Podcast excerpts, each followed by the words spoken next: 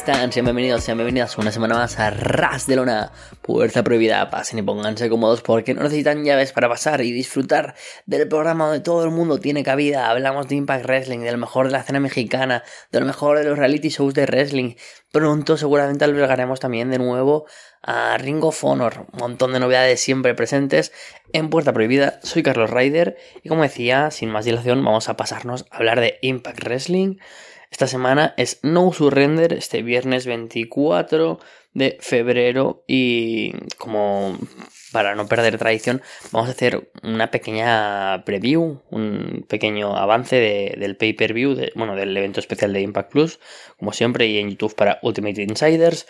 También estará disponible, imagino, en Dazón, en, en todos los países en los que está disponible la plataforma al día siguiente. Y bueno, eh, quiero comentar por dos partes, ¿no? Por un lado, pues esa mm, preview del show, esa previa, y luego, pues, qué ha pasado esta semana y qué va a pasar también en el show de esta semana, porque aunque pase como últimamente que los shows especiales sean en viernes, el jueves tenemos eh, semanal, así que em, muy rápidamente y muy por encima, qué es lo que ha pasado esta semana interesante y demás. Pues hemos tenido, por un lado, en el em, Ay, perdón, que me hago.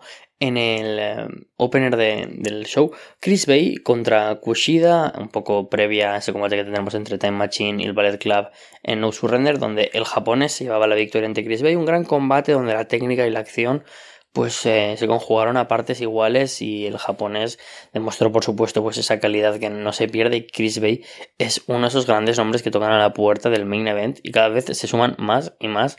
Y ese reinado Alexander que nos gustaría que fuera para siempre se planta en un punto donde se han construido grandes luchadores jóvenes que tienen muchas opciones. Siempre hablamos de Steve Macklin y de Mike Bailey pero no podemos pasar por alto nombres como el de Chris Bay o nombres como el de Kenny King del que hablaremos en nada o incluso de Joe Hendry, que también, pues ya mucha gente está hablando de él como todo un main eventer que en algún momento debería ganar el título mundial.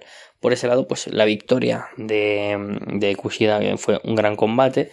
Tuvimos también las últimas dos clasificatorias para el Fatal 4 Way de No Surrender, donde sorprendentemente Heath acompañará a Steve Macklin en el combate junto a Brian Meyers y PCO.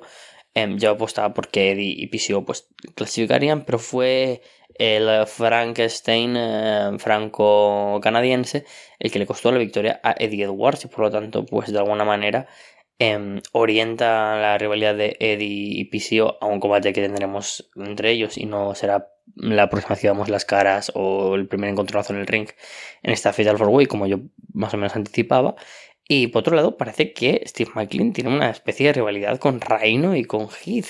Algo muy absurdo porque viene de acumular buenas victorias contra luchadores que son ex campeones mundiales, como es Moose, como es Callihan y como es Swan. Y de repente tenemos una rivalidad con Heath y eh, Reino. Es verdad que Reino también es ex campeón mundial. Y por ahí se orienta el próximo gran rival de McLean. Pero nosotros ya pensamos que ya sería el tiempo de que fuera Josh Alexander. Veremos a ver si esto lo van a seguir ampliando y ampliando, pero parece que la confianza plena que tenían en McLean hace un año, en un surrender donde estaba eh, McLean venciendo una triple amenaza a Jay White, que ahora pues es toda una perla que parece ser que acabará en All Elite Wrestling o en WWE, pero quizás también en Impact es una de las opciones, por supuesto la, la que tiene seguramente menos papeletas, pero ojalá que sí. Pues eso, se perdió un poco de confianza en McLean. Johnny Swinger perdió contra Barry Horowitz, leyenda de la WWE y de la WWF, en ese Road to 50 victorias, pues que acaba siendo bastante divertido.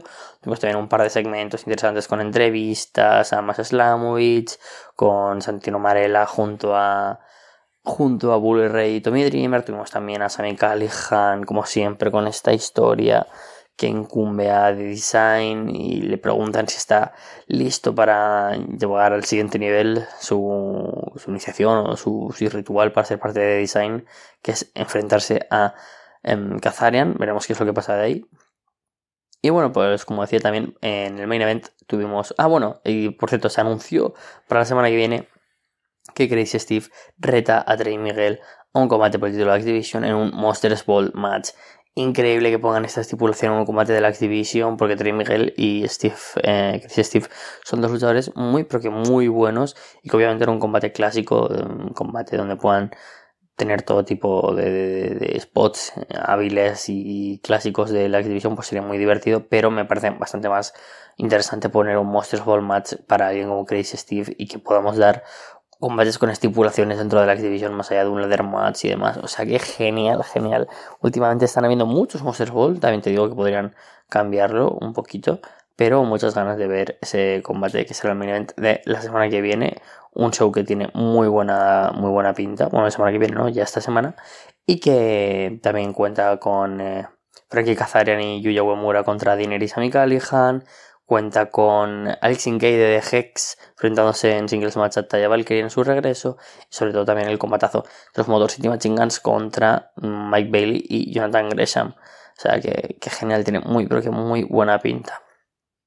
Y en el main event, pues como decíamos, Rich Swan vencía a Kenny King con eh, victoria de nuevo trabajada sobre un Kenny King que cada vez se establece más como un luchador tener en cuenta dentro del, main event y un luchador que últimamente le veo más fuerte, más crecido, como más completo y aquí pues demuestra que puede aguantar de todo a tuvo un gran combate nuevo largo a Rich Swan ya demostró su capacidad de dar buenos combates el año pasado y a nivel individual esa rivalidad con Mike Bailey ha sido pues la que le ha dado más puntos en el roster de Impact pero ahora la victoria de, de Rich One no le deja de nuevo en, un mal lugar o en una mala situación, lo contrario. De hecho, eh, parece que Kenny King va a atacar de, luego, de nuevo a Rich One después del combate, pero Alexander es el que hace el... Em, el, salve, aunque es para que se vea propicio a que sin querer One golpee a ellos Alexander y tengamos pues algo de rivalidad o algo de historia para la próxima defensa de un Alexander que como siempre acumula grandes combates pero que en historias con sus rivales no tenemos nada de provecho en muchos de los casos como es este con el Rich One. Así que, como digo, para esta semana, combatazos que nos esperan, como ese combate tag team o como ese combate por el título de la X Division, pero sin duda No Surrender es la gran noche. Así que vamos ya con la previa de No Surrender que valga la redundancia, contra una previa, un pre-show que empezará media hora antes en el que todos combates garantizados de ser de muchísima, muchísima calidad. Por un lado, ya comentado durante semanas, Jonathan Gresham se enfrentará a Mike Bailey, dos de los mejores luchadores técnicos del mundo, quizás en el top 3 de luchadores de, Estados Unidos, incluso teniendo en cuenta que, que Danielson es alguien intocable. Mike Bailey y Jonathan Gresham podrían ser los siguientes en, la terna y se enfrentan aquí en un combate singular, o sea que genial, tengo muchas ganas de, ver este combate, ya se enfrentaron en la JC Cup de GCW, no he podido ver todavía mucho de esta J Cup em, porque no he tenido tiempo sinceramente, pero tiene pinta que este combate pues tampoco será muy extenso teniendo en cuenta que hay media hora y otro combate más, pero que servirá seguramente también para mm, medir si, va a vencer Mike Bailey y se va a posicionar todavía más alto en, la card o Gresham va a acumular dos derrotas, primero con Eddie y luego con Bailey. Veremos a ver, yo aquí apostaría por Mike Bailey, además teniendo en cuenta sobre todo, y aprovecho para meter la cuña, se ha anunciado para las grabaciones posteriores a No Surrender para el Fallout que Mike Bailey se enfrentará al japonés Kenta, un combatazo tremendo que yo esperaba que tuviéramos, pues por supuesto, próximamente, pero ya está anunciado y además pues teniendo en cuenta que Bailey se enfrenta a Osprey en el show de Multiverse United, que por cierto no han anunciado más combates de momento, si no lo habríamos comentado, obvio, pero no han anunciado más. A medida que vayan anunciándolo, pues también iremos comentándolo aquí en el programa. Y, y Kenta no tiene combate anunciado. Kenta, que es el actual campeón eh, New Japan Strong, tras vencer en el show Death of the Valley en San José a Fred Rouser. O sea que cambia bastante el panorama de cara al show de Multiverse United. Pero de momento, lo que nos atañe, ¿no? Surrender, Mike Bailey yo creo que mm, podría vencer a Jonathan Gresham, aunque este puede verse un poco mal parado, ¿no? De dos grandes derrotas contra Eddie y Bailey. Y otro combate que tenemos en el pre-show también anunciado y del cual ya habíamos comentado, Giselle Show de Quintessential Diva se enfrentará a The Onapurazzo. Yo creo que esta es la gran oportunidad para que Show venza y se posicione como una gran luchadora en el main event, pero no vas a hacer perder a The Onapurazzo, un Apurazzo que además tras la salida de Chelsea Green ahora no ha contado con tanto tiempo en pantalla, que ha sido más protagonizado en la división de las knockouts por la campeona Mickey James, por Jordan Grace y por Masha Slamovich. Pero bueno, Giselle Show y Don Apuracho son dos de los talentos más importantes y que son, sin duda, buques insignia de la empresa. Así que salga de quien salga de aquí campeona, yo creo que será una posible aspirante para el título de Mickey James. Quizás ese combate contra Don Apuracho contra James de nuevo sería algo repetitivo. Y además teniendo en cuenta que hay otras luchadoras por ahí como son Killer Kelly o Taylor Wilde, yo creo que sería Giselle Show la que debería llevarse la victoria. Por otro lado, y esto me parece terrible y no voy a pararme demasiado en comentarlo, no Surrender tendremos a Bully Ray, a Tommy Dreamer y a Dave LaGreca haciendo un capítulo especial de Busted Open en directo, lo que será seguramente pues, un segmento y no será un capítulo de un podcast, evidentemente, que servirá para tener ese combate entre Bully Ray y Tommy Dreamer. La próxima semana también, no lo había comentado, tendremos un, es que es muy absurdo, en Beat the Clock Challenge en el que se enfrentarán Dreamer y Bully Ray a rivales escogidos por el contrario y el que venza antes pues será el primero en hablar en este Busted Open Live. Seguramente pues Dreamer se enfrente a Jason Hodge o a John Skyler y Bully Ray no tengo tan claro quién se podría enfrentar. Pero quizás a Dirty Dango me cuadra, no lo sé, no lo sé, no lo tengo muy claro. Pero la idea está en que vamos a tener aquí un segmento y es muy probable que tengamos Bully contra Dreamer combate a lo mejor de retiro para Dreamer en el próximo pay-per-view. No me extrañaría nada que esto es lo que sacáramos de este segmento No Surrender. Otro combate anunciado en el reciente Impact es que Con de The Design se enfrentará a Frankie Kazarian, combate pues que servía también de termómetro para Kazarian ya de nuevo recuperando esa posición en la card como luchador eh, contratado por Impact. Todo apunta a que Kazarian se acabará enfrentando a Callihan y de ahí Callihan contra Dinner en un futuro, pero de momento pues la historia está apuntando en cuánto valor está aportando Callihan y si de verdad pueden confiar en este y en su conversión a miembro de Design. Yo creo que aquí habrá victoria para Kazarian. No tiene sentido que Con venza a Frankie, aunque es decir que el bueno de Con está en un gran estado de forma y la verdad es que siempre ha cumplido en ring y siempre que ha tenido momentos en Impact. Pero yo creo que quizás una derrota a causa de un Callihan que no acaba de mojarse podría desequilibrar la balanza y dar la victoria a Kazarian. No me extrañaría en absoluto. Por otro lado, ya vamos con las eh, peleas titulares o los, o los combates más importantes del show. Porque tenemos el combate por el título Digital Media Championship, donde Joe Henry defiende contra Moose en un dot combat match. Ese combate donde, pues, la estipulación es como un Extreme Rules match, pero o hardcore match, pero donde los elementos, las armas son siempre relacionados pues con la informática o el mundo del digital media, ¿no? Pues tuvimos ese Jordan Grace contra Matt Cardona, luego tuvimos a Brian Meyers enfrentándose también a Bupinder Gullar en un dot combat match. Yo creo que Joe retendrá, pero bueno, además está bien poder tener eh, este tipo de combate con esta estipulación porque creo que le queda muy bien a un personaje como Henry que es siempre muy divertido y que puede interactuar mucho con las cosas mucho mejor que un singles match así que genial ese combate por otro lado, las Death Dolls defienden el título por parejas, como ya comentamos, contra las ex campeonas por parejas de NWA de Hex. Este caso se ha anunciado como solo Hex, Marty Bell y Alison Kay, las luchadoras que fueron conocidas en algún momento de su carrera en Impact Wrestling como The Dollhouse, Sienna y, y Marty Bell, pues de nuevo regresan aquí ahora con... Um, Father James Mitchell como manager y se enfrentarán a las Death Dolls. Yo creo que victoria aquí para Taya y Jessica. La historia acabará derivando en caos seguramente entre los tres personajes, tan dispares entre Jessica, Taya y Rosemary. Pero creo que una defensa contra un equipo tan potente, tan claramente por fin apostando por parejas de verdad, porque en Impact no tenemos, y alguien establecido en el mundo del tag team femenino y que además son caras conocidas para Impact, como es la de Alice Kay y la de Martibel, beneficia mucho, mucho, mucho a las Death Dolls, que yo creo que, como digo, retendan los títulos, aunque me encantaría ver a Alice Kay y a Martibel portando los campeonatos por parejas las Knockouts en Impact, que sería por primera vez seguramente el tag team, bueno, quizás junto a las Iconics y junto a, en algún momento, BXT, una pareja de verdad llevando los títulos. Luego también comentábamos anteriormente que hay un four-way number one contender match entre PCO, Heath, Brian Myers y Steve Macklin. Yo soy de los que piensan que va a ser Steve Macklin porque PCO quizás orienta la rivalidad, como decíamos, a Eddie Edwards.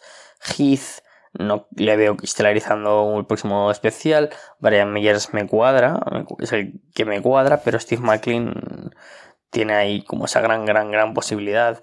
No recuerdo si hay algo hasta, hasta Rebellion, que es, si no me equivoco, en abril. Pero creo que en marzo debería haber algo. Pero bueno, entre McLean y Myers son los que veo como claros candidatos a el título. Bueno, a la victoria, mejor dicho. Y así ya llegamos a los tres combates más importantes para cerrar esta previa.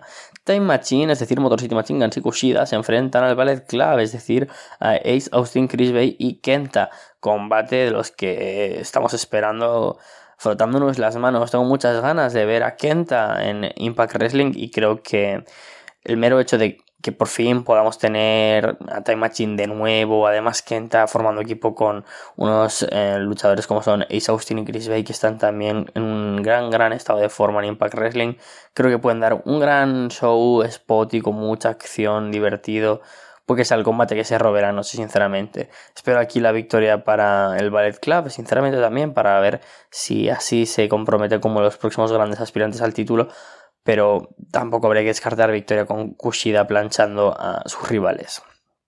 Teniendo en cuenta que Kushida será quien se enfrenta a Alexander en Universe eh, Madness. Y finalmente los dos títulos mundiales. El título de las Knockouts, Mickey James defiende contra Masha Slamovic.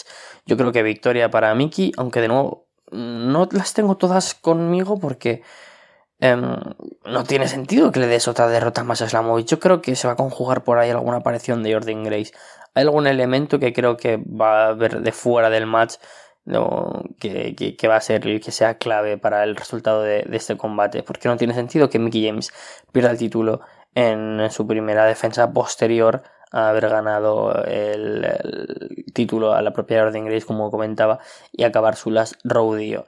Y por otro lado tenemos el título mundial donde ellos Alexander defiende contra Rich Swan, un Rich Swan que está en un buen estado de forma también, se suma pues a ese gran listado que comentamos anteriormente, pero que no es lo suficientemente interesante como para ser un luchador que veamos como campeón mundial de nuevo en Impact Wrestling. Jose Alexander tiene que apuntar a dar el título a un luchador que sea un gran luchador joven, que tenga sentido dar el título como una gran estrella capaz de portar también el, título como lo ha hecho Alexander. Ese no creo que sea Swan, pero sí que creo que van a alcanzar esas cuotas de nivel in-ring tan buenas que han alcanzado ellos Alexander con otros rivales el año anterior, como Eddie Edwards, como el caso de Ishii, como Jay White, como Eric Young y Rich no creo que sea menos. Así que tengo muchas ganas de ver este combate por el nivel que me pueden dar en el ring, pero no por el resultado. Creo que se tienen que poner las pilas con un Alexander que es el mejor luchador de Impact Wrestling y sin embargo no nos está resultando nada interesante durante este 2023 por culpa, por un lado, de la rivalidad con Bully Ray y ahora pues que Rich Swan es un rival más de transición y que no ha aportado nada en televisión en términos de rivalidad. Con todo esto, nos vemos la semana que viene comentando ya qué es lo que ha pasado en No Surrender. ¿Qué tal amigos de Ras de Lona, Puerta Prohibida? Les habla desde México Salvador Chava Rodríguez para comentarles parte de las novedades de la escena mexicana, qué eventos ver un par de noticias que si bien ha sido una semana tranquila, pues creo que hay un par de cosas para mencionar. Y estaré hablándoles no solamente en la emisión de esta semana, sino en semanas próximas de contenido que pueden ver a través de la plataforma de Independent Wrestling TV. Agradecer al amigo Alessandro Leonardo, productor de los eh, cabecillas de todo este trabajo de Arras de Lona, pues por su ayuda para ver contenido y obviamente lo estaré haciendo de lucha mexicana o en su defecto de quizá promotoras del extranjero pero con talento mexicano. Voy a hablarles de Lucha Memes, el evento universal número 2, una duración pues sí extensa, tres horas, un equivalente a un pago por evento. Se celebró en la Arena Coliseo de Guadalajara en octubre del año pasado, no obstante tiene un par de semanas que está disponible en línea, un inmueble perteneciente al Consejo Mundial, a la empresa mexicana, bueno, lo que era la empresa mexicana de lucha libre, un sitio con 63 años de historia, entonces algo importante. Y algo que caracteriza a Lucha Memes pues es combinar talento independiente con gente consagrada, incluso del extranjero. Les hablaré de Jonathan Gresham en contra de Hechicero. Entonces comenzamos con lo que ofrece la cartelera, con una lucha de tríos, Rey Apocalipsis de inicio, el opener diríamos en inglés. Rey Apocalipsis, Misionero de la Muerte, y el Hijo del, del en contra de Reiko, Crazy King y Mr. Reggae.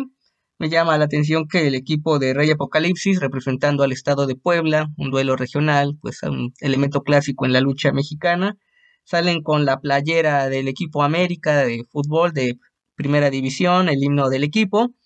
Yo soy aficionado al América, ahí si no conocen mucho de México, pues es un poco a veces animadversión en contra del América, mentadas de madre y demás, entonces, es pues curioso, divertido que ese detalle lo mostraran en el evento. De los luchadores locales, pues Reiko es pareja de Chica Tormenta, por ahí tuvo una participación en la lucha de máscaras de su esposa el año pasado que perdió en contra de Flammer. Y empieza la lucha con una serie de llaves entre Crazy King y Misionero eh, de la Muerte. el equipo de visitante tiene el control de la lucha de gran parte del combate llama la atención divertido una mujer gritando groserías toda la función. No sé cómo no se le gastó la voz. Yo doy clases un par de horas y ya luego no puedo hablar, pero ella no perdió el ánimo. Que me diga cómo se mantiene la garganta en ese estado. Viene la reacción del equipo local con lances, un par de buenas secuencias. Finalmente, con una variante de Dead Valley Driver y azotones combinados, gana el equipo de Rey Apocalipsis y suena nuevamente el himno de la América combate entretenido, nada del otro mundo, y podría decirlo que inferior a otro, por ejemplo, lo que fue el Universal 1 en la Arena Coliseo de la Ciudad de México, que fue bastante dinámica. La primera lucha oficial porque tuvo una extra, entonces con eso inicia la función. Después un evento usual también, de relevos atómicos 4 contra 4. En una esquina, Cariñoso Junior, fue en contra de Demencia, Draego, Black Golden y Sniper una mezcla de luchadores locales y otros visitantes de otras localidades de fuera del estado de Jalisco. Ágil por los estilos de la gran mayoría, eh, lances, pesos ligeros, un par de buenas eh, movimientos, secuencias. La comedia por parte del cariñoso Junior, que pues es un personaje de tipo exótico. Tratan de asfixiarlo con una bolsa de plástico. Ahí eso fue algo inusual que no se ve eh, tan común. También un espaldazo por parte de este mismo cariñoso Junior que no tengo la duda, al menos al ver el video, si intentó esa maniobra o se quedó corto y se salvó de milagro de un golpe, pero bueno. Eh, finalmente con un Spanish Fly de Sniper y rodillazos de Drago gana este equipo. Un combate quizá podríamos llamarlo superior al de inicio, pero todavía sin dar esa gran nota para el evento. Pasamos a un mano a mano, el único combate de la división femenina en el evento, Lolita en contra de Sexy Sol. Lolita que quizá la recuerdan algunos hace unos años por su participación en AAA, tuvo una lucha de prendas, literal al estilo lo que era la era Attitude o de las divas en WWE de eh, desnudar a la rival con Sexy Star. Pueden encontrar el video en línea, digo, no, spoiler, no se desnudan completamente, pero bueno, es parte de lo que se recuerda a Lolita ahora en la escena independiente. Eh, originalmente estaba considerada dar silueta para esta lucha, una lesión en su momento hace un par de meses la dejó fuera de actividad, entró Sexy Sol para suplirla, Lolita pues con la agilidad y en contra del peso y la fuerza por parte de Sol, rudeza de alocar una luchadora originaria y con actividad constante en el Consejo Mundial Sexy Sol, y gana Lolita con una rendición con una cavernaria, bueno primero aplica unos rodillazos y después remata con una cavernaria, en un combate que les costó trabajo, no por la calidad de los dos, sino por los estilos, acoplamientos, se notó obviamente pues la experiencia, veteranía de Lolita, y Sexy Sol que si bien va por buen camino, pues todavía tiene que seguir mejorando algunas cosas. Después una lucha de parejas en, forma, en formato de ruleta, también poco que se ve pocas veces en la lucha mexicana. Abren luchadores del estado de Querétaro, Vengador y Castigador en contra de un par de locales, Willy Banderas y el enviado. Cada minuto que va a entrar una pareja nueva, una lucha de eliminación. Comienzan de forma reñida, intercambiando movimientos, castigos. Después de cinco minutos, la primera pareja que se integra es King Army y Army Boy. Vemos buenas secuencias por parte de los seis. Eh, no hay eliminados en este momento. Entra una pareja más, Sol y Ex Devil, que ya he hablado en este espacio de ellos con actividad en Big Lucha y en la escena independiente, también en la arena Naucalpan. Vemos una serie de mortales el enviado que casi se queda corto se salvó de un golpe fuerte, al menos logró sacar la maniobra en estos movimientos de secuencias. eh, un brillo dorada que también se lleva un fuerte golpe uno de estos luchadores. Empiezan las eliminaciones y acaba el combate, ya bueno, para definir eh, Willy Banderas en contra de Vengador y Castigador, los hombres que comienzan la lucha. Vemos una variante de driver bastante fuerte, vistosa por parte de Vengador al enviado y un package para el driver de Castigador a Willy Banderas. El público premia con dinero el combate. Creo que hasta este momento de la cartelera, pues sin problemas el mejor combate de la función. Y Willy Banderas, que ya también lo he visto en otras promotoras como Riot en Monterrey, creo que bien puede recibir una oportunidad de una empresa de más alto perfil a la brevedad.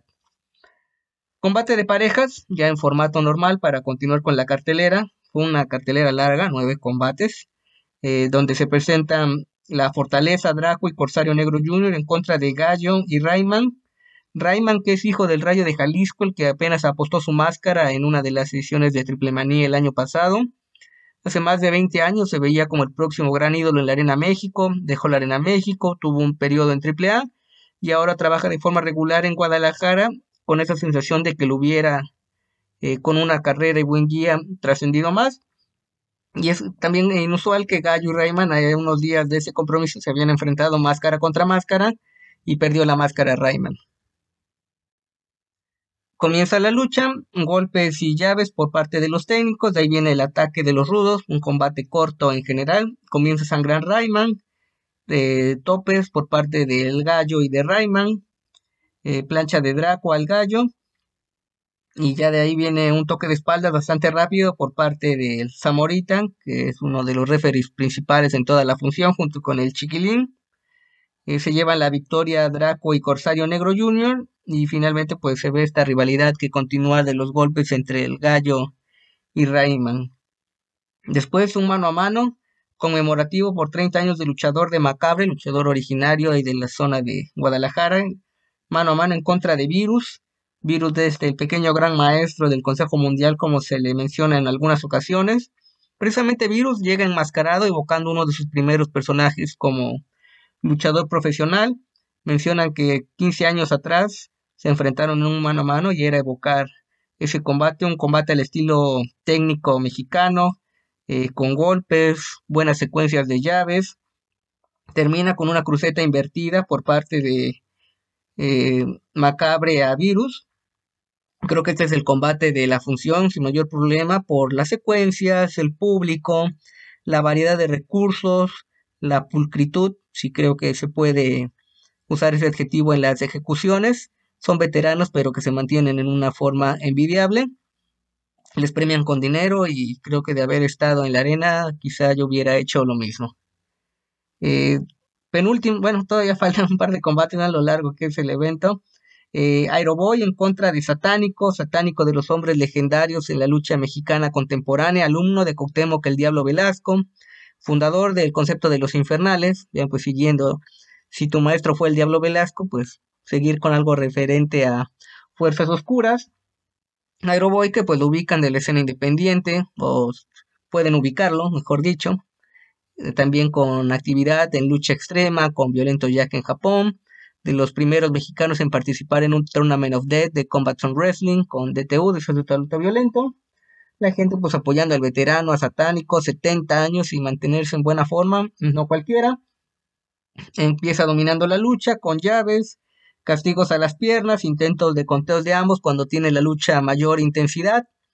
Obviamente pues Satánico ya no tiene la velocidad de sus mejores años, pero todavía logra dar un espectáculo Aeroboy que responde del ataque de su rival. No obstante, Satánico con uno de sus movimientos clásicos, una variante de nudo, toque de espaldas y se lleva la victoria. Una lucha un tanto nostálgica para la gente que recuerda al Satánico en plenitud, sus luchas clásicas contra el Dandy en la Arena México. Pueden consultar esa rivalidad clásica, ambos originarios de la zona de Guadalajara. El Dandy que estuvo en WCW en los 90 entonces termina el combate y pues da gusto ver a Satánico, que todavía quizá no luche de diario, pero se mantiene en buena forma. Combate semifinal, que yo creo que este debió cerrar la velada, mano a mano considerado lucha de ensueño internacional, Dream Match, hechicero en contra de Jonathan Gresham, Jonathan Gresham que pues tiene una trayectoria independiente importante, campeón en Ring of Honor, se habla aquí el amigo Carlos Ryder de él en Impact. Ahora voy a hablar de la visita que tuvo a México. No es la primera vez que está en lucha memes, ya en su momento enfrentó a Virus, a Negro Navarro, y ahora en contra de Hechicero, que lo favorece el peso, eh, la estatura. Bueno, quizá en peso podríamos eh, pensar que no están, porque Jonathan Gresham, aunque es un hombre pues no tan alto, pues sí tiene bastante músculo. Empieza con un Gresham que trata de enfocarse a castigar los brazos de Hechicero Vemos aquí más de la psicología de la lucha, que al menos en los combates anteriores se intercambian cachetadas, el público se prende, sigue Gresham atacando a las piernas, trata de quitarle la máscara a Hechicero, sin embargo Hechicero logra recobrarse y si algo tiene Hechicero es que es de los luchadores más creativos actualmente en la escena mexicana, digas en pesa grande, independientes, hace una variante de catapulta para que gire Gresham y al recibirlo lo tapa con una variante de candado cobra y le saca la rendición. Muy buena lucha, era, no era para menos, tomando la calidad de ambos, pero creo que les faltó tiempo, podríamos ver más espectáculo. Creo que algo que les jugó en contra pues fue lo extenso del evento, digo ya para este momento eran casi tres horas de lucha. Se podrían haber quitado uno o dos combates pues para darle mayor realce y ver a ese Gresham que vemos como campeón pro wrestling o lo que nos presenta en mano a manos eh, importantes en Estados Unidos cuando le dan el espacio. Para cerrar la función, una lucha en parejas por los campeonatos eh, por equipos de Occidente. Los campeones Guerrero de la Muerte y Furia Roja enfrentando a Octagon y a Black Terry. Originalmente estaba programado Atlantis en el lugar de Black Terry. Esa pareja de Octagon y Atlantis, pues que, que tuvo, marcó a una generación hace un par de años. También enviarle saludos al amigo Walter Rosales, que por ahí tiene situaciones con Octagón, que bueno, es un personaje complicado pero histórico en la escena mexicana. Adelantar un poquito mi comercial del final, pues escribí un perfil de Octagón en mi libro de Olvidemos el Circo, Manoma y Teatro. Entonces ahí puede leer más sobre pues la trayectoria, altibajos en la carrera de Octagón. Vemos esto de la nostalgia, se mencionan que pues están conmemorando 40 años de como luchador profesional de Octagón. Atacan los rudos, Posteriormente también se lleva un golpe con una cadena octagón de sus rivales. Viene la reacción de los técnicos, mm, eh, liderada por Octagón, lazo al cuello de los rivales, movimientos típicos por parte de Octagón y par de ayuda en equipo de Terry. De forma sorpresiva se unen los retadores para una variante de escalera, que es el movimiento de rendición típico de Octagón, pero lo hace acompañado de Terry, rinden al guerrero y da la sensación de que quizá podemos ver una sorpresa porque estos campeones de Occidente, campeonato que depende del Consejo Mundial, pero de ámbito local en la Arena Coliseo de Guadalajara, pues es una pareja joven.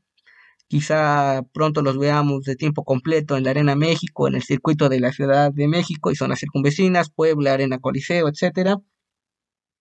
Eh, Furia con Cruceta y Martillo al brazo rinde a Terry y después, aprovechando una decepción del referee, aplica un foul a Octagon y retienen los campeonatos en un combate corto que más allá de la nostalgia y un par de movimientos, pues creo que es el combate más deslucido de la función. Entonces, eh, a sabiendas de que pues quizá por la edad, estilos y todo, luego de que tuviste un Gresham contra Hechicero muy bueno, de lo mejor de la noche, y luego pones esto como complemento, pues creo que no fue lo más idóneo, pero bueno, es el evento Universal, que al menos por los combates que les mencioné, el de Virus, quizá el de Aeroboy por la parte nostálgica, el de Gresham y la ruleta de parejas, pues es lo destacado de la función para que lo vean a través de la plataforma de Independent Wrestling TV.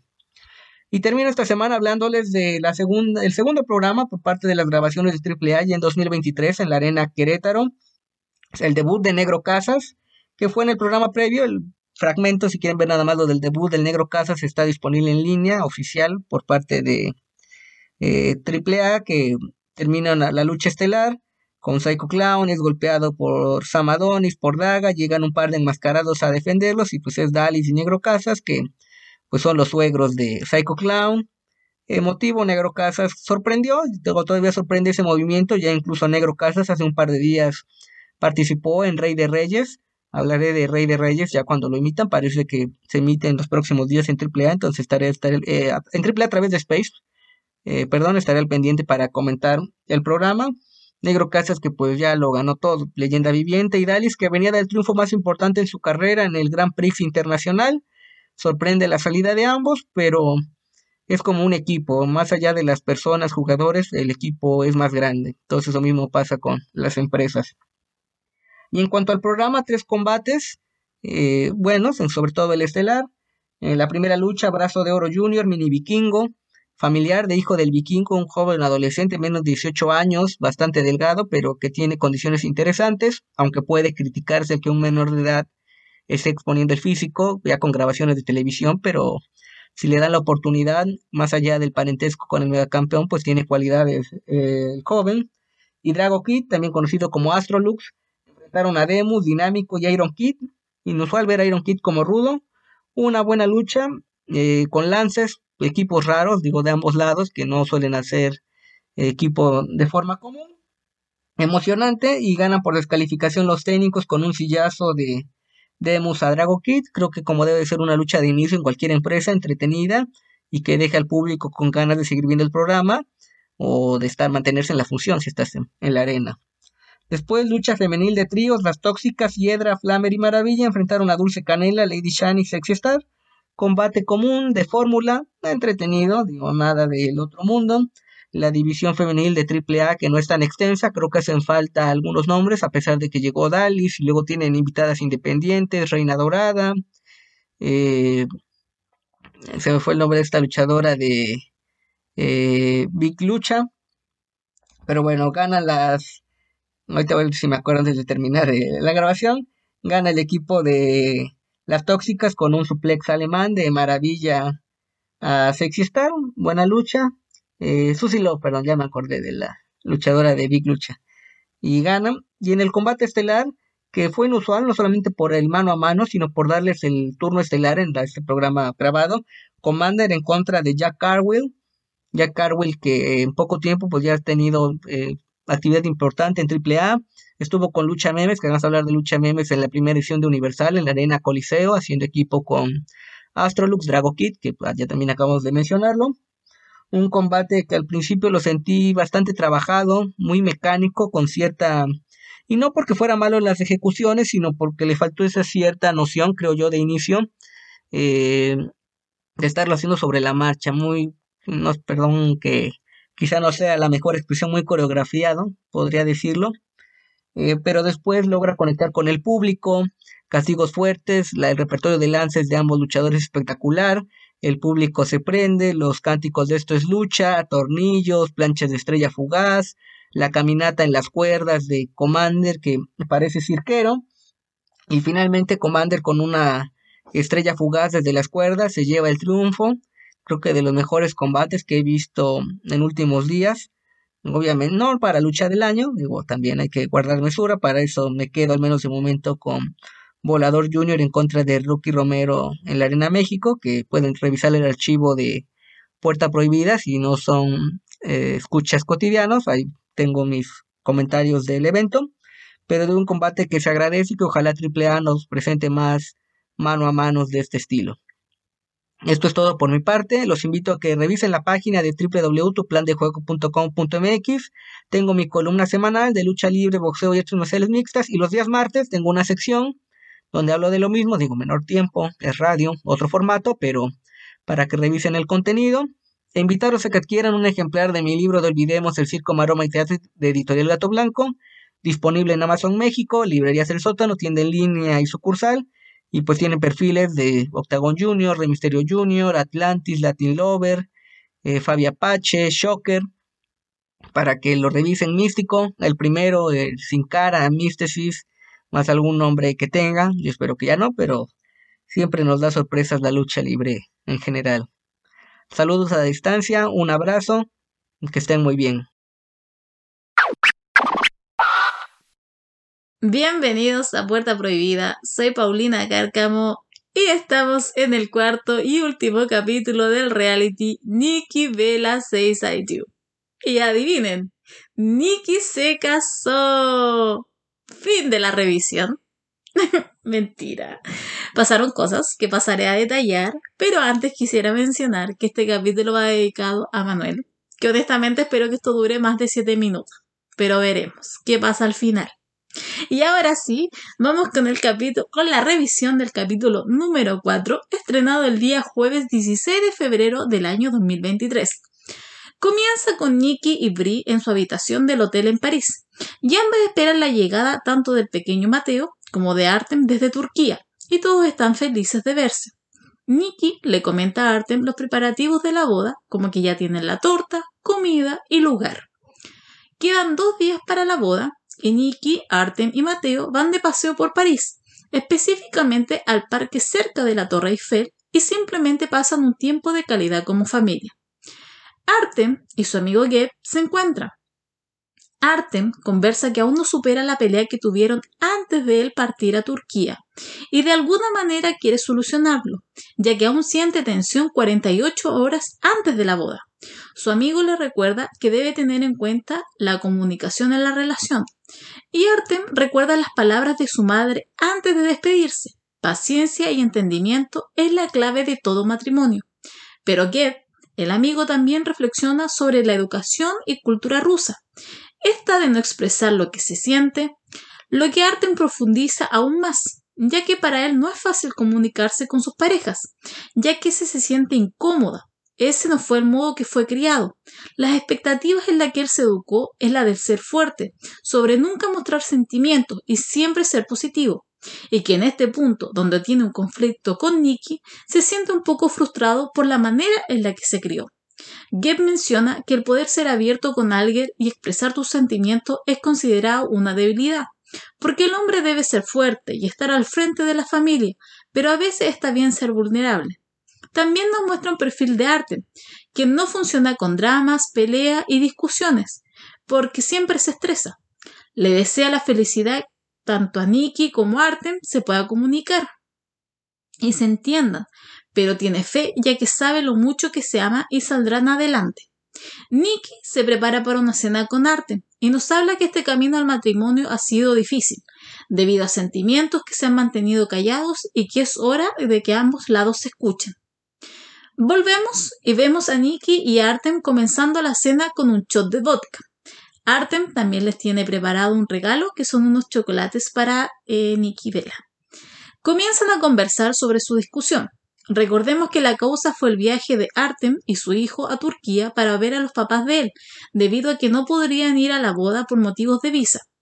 Comienza Nikki expresando que siente que la carga de la discusión fue puesta en ella, que Artem la hizo sentir que pasó de cero a mil y cuando ella presentó su ansiedad y miedo por el viaje de su hijo, lo primero que hizo fue enojarse con ella y no entender que como madre solo quería proteger a su hijo.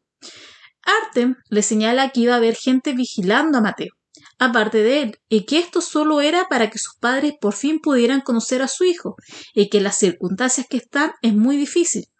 Es lo que se trata de terminar la última frase, Nicky lo trata de, de interrumpir, y él le pide de una manera muy serena que lo deje terminar. Y la cara de ella lo dice todo. No la voy a cagar.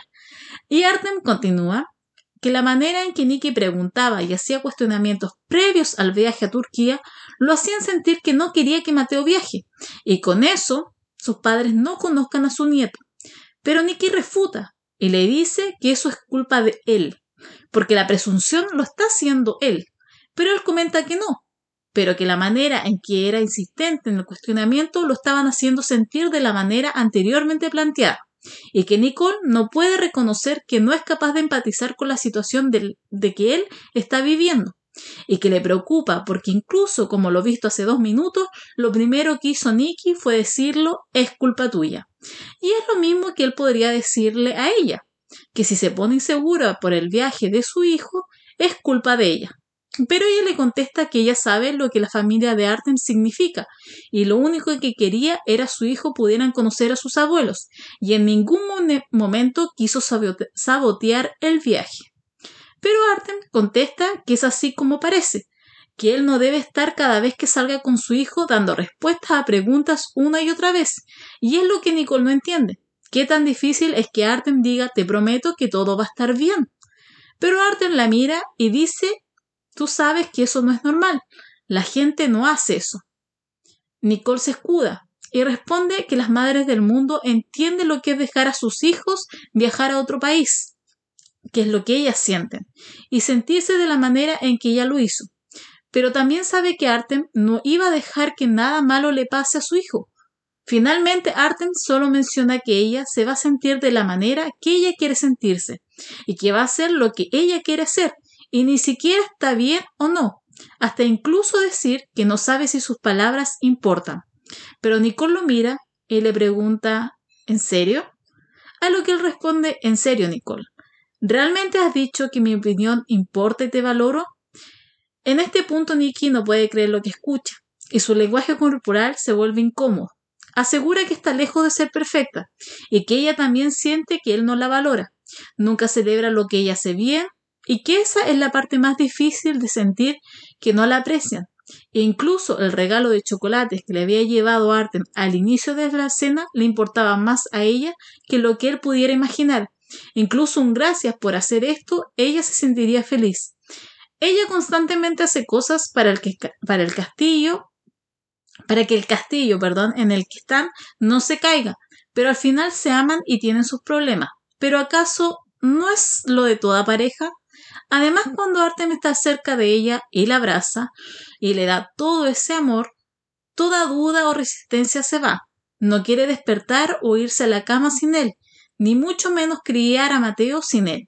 Quiere hacerlo juntos como familia y lo quiere como esposo. Ya la tiene y su corazón. Él, de manera más rusa, de la manera más rusa posible, le dice que la ama. Y es loco, porque ella, como dice, a pesar de esta discusión, no cambia lo que siente por ella. Mientras van en el auto camino al hotel, ven que en la calle están bailando Brie, Geb y el hermano de las velas, JJ. Artem le comenta a Nikki que como ella siempre quiso bailar en las calles de París, esta es su oportunidad. Brie comenta que ve a su hermana feliz y que sabe que se sentó a conversar y trabajar en sus problemas con Artem, y ahora se ve que están disfrutando. Y realmente estaban disfrutando. Día siguiente, y están llegando los invitados a un ensayo de la cena en un bote por el río. Pero alguien más aparece, que es el padre de las velas, quien anteriormente había dicho que no podía ir, pero aparece y pone a, Nicole muy feliz, al igual que Artem. Y como anteriormente vimos en Total Velas, la relación de los dos no ha sido de las mejores, pero que en los últimos años, al comentario de ella, la relación ha mejorado un 100%. Estamos en el día de la boda. Quedan dos horas, pero hay problemas. El vestido no está planchado, está arrugado, está plano, estaba horrible.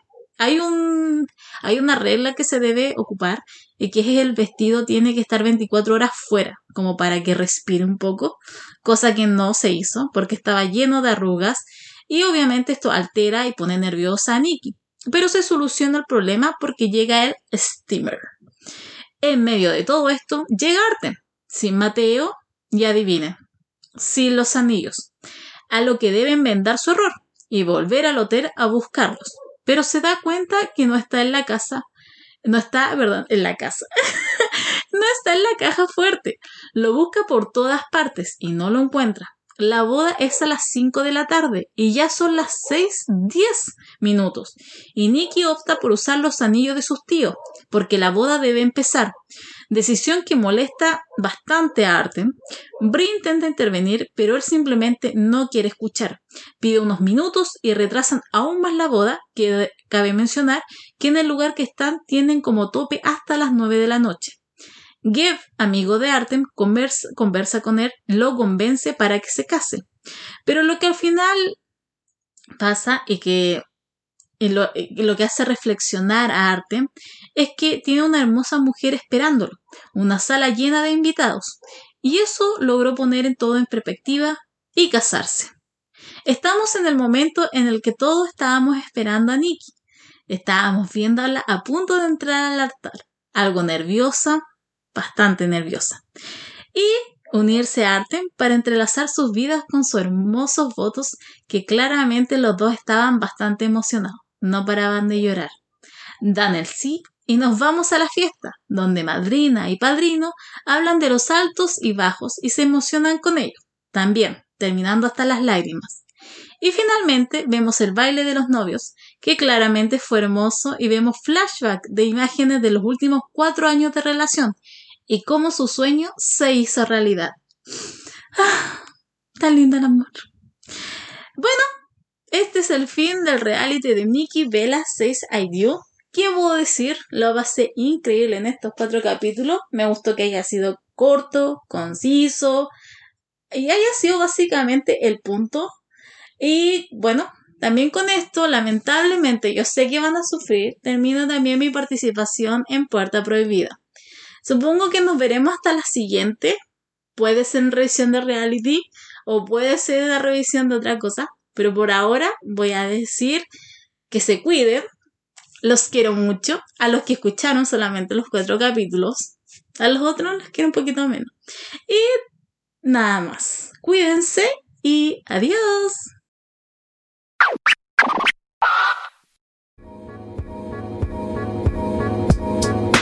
Madusa aparece para decirle a Ono que se merece retar por el título femenino de WCW.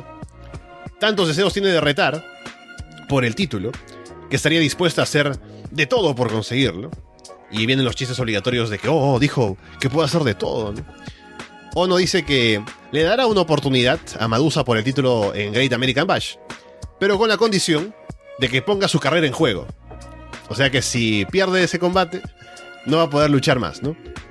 Madusa lo piensa un buen rato, como que dice, ¿qué, qué hago ahora? Y a regañadientes acepta. Así que será título contra carrera en Great American Bash. Y yo quiero decir esto porque apenas lo vi me molesté mucho. Ajá. Porque digo, tenemos una división de mujeres en WCW que tiene cuántas mujeres? Akira Hokuto, Madusa, Luna Bachón. Creo que no hay más. Entonces, tan difícil es conseguir un reto al título femenino con tres mujeres en el roster que ya uno tiene que poner su carrera en juego para retar por ese título. O sea, qué estupidez es esta.